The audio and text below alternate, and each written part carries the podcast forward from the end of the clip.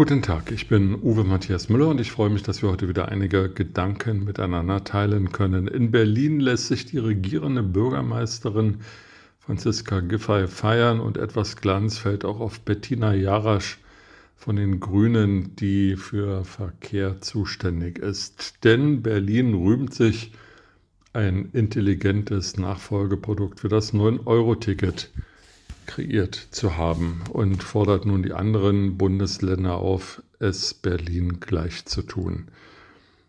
Erinnern wir uns noch einmal, was das 9-Euro-Ticket war. Für 9 Euro pro Monat konnte man bundesweit den lokalen und regionalen Verkehr nutzen, also den öffentlichen Personennahverkehr ÖPNV.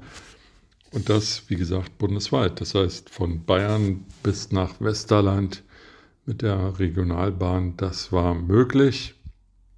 Ähm, viele Menschen haben das genossen, so viele, dass die Züge auch oft gerade ähm, am Wochenende, wenn es ähm, in Feriengebiete ging, überfüllt waren. Aber 9 Euro war natürlich ein attraktiver, ein attraktiver Preis.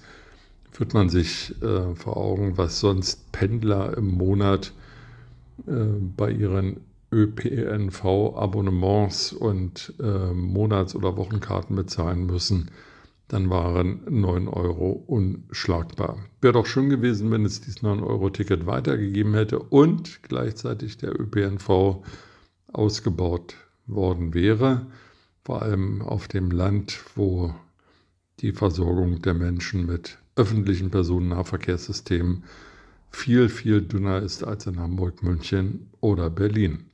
Nun also in Berlin gibt es ein 29-Euro-Ticket und Franziska Giffey lobt sich dafür selbst. Gibt es dafür Grund? Anders?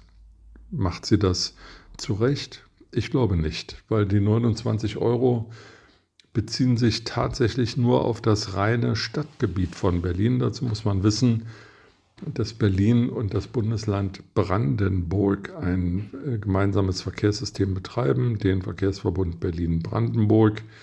Es gibt also gar kein eigenes städtisches System mehr, sondern alles ist eingebunden in, dieses, in diesen VBB.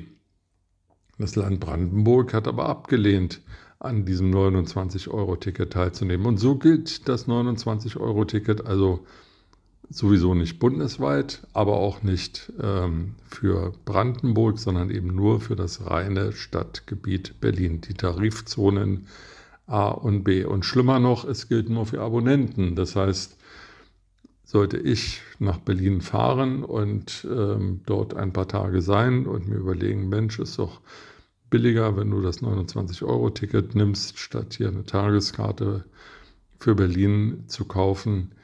Das funktioniert nicht. Ich müsste Abonnent sein, bin ich aber nicht, macht auch gar keinen Sinn.